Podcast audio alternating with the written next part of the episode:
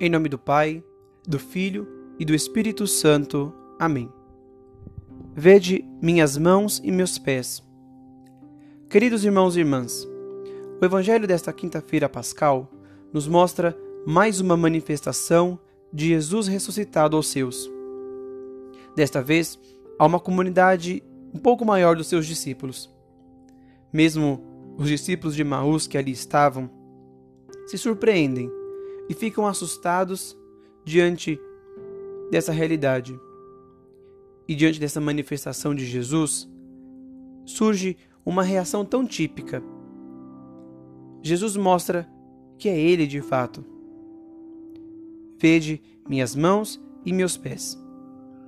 Jesus mostra aos seus discípulos as marcas de sua paixão.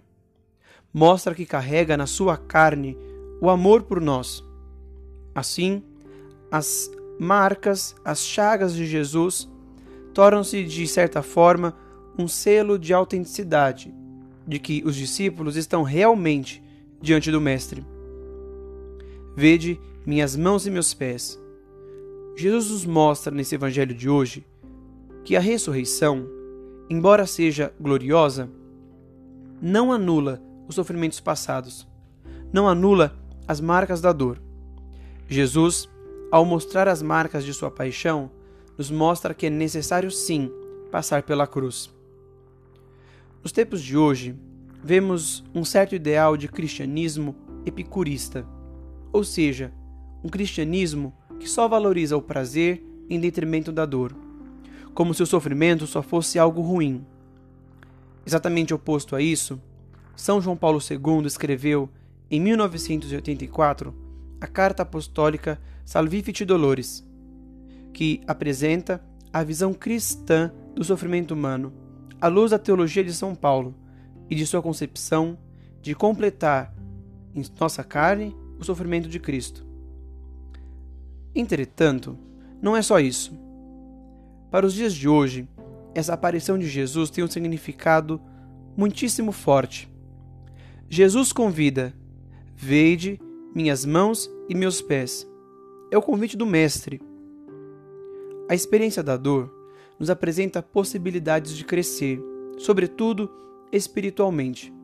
Nos dá possibilidades de renovarmos nossa maneira de encarar o mundo, de nos relacionarmos uns com os outros.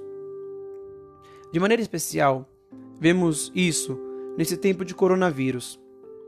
Na última Sexta-feira Santa, o reverendíssimo Frei Raniero Cantalamessa, pregador do Papa, refletiu exatamente sobre isso, ao dizer que, abre aspas, a pandemia de coronavírus nos despertou bruscamente do perigo maior que sempre correram os indivíduos e a humanidade, o do delírio de onipotência. Fecha aspas. Muitas vezes, fugimos do sofrimento e da dor porque não queremos nos encontrar com nossas fraquezas não queremos reconhecer que somos impotentes. E justamente nesse tempo de coronavírus, percebemos o quão grande é a nossa impotência.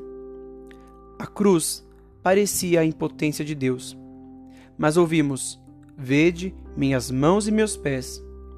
Quem diz isso não é um morto, mas um ressuscitado que passou pelo sofrimento da morte.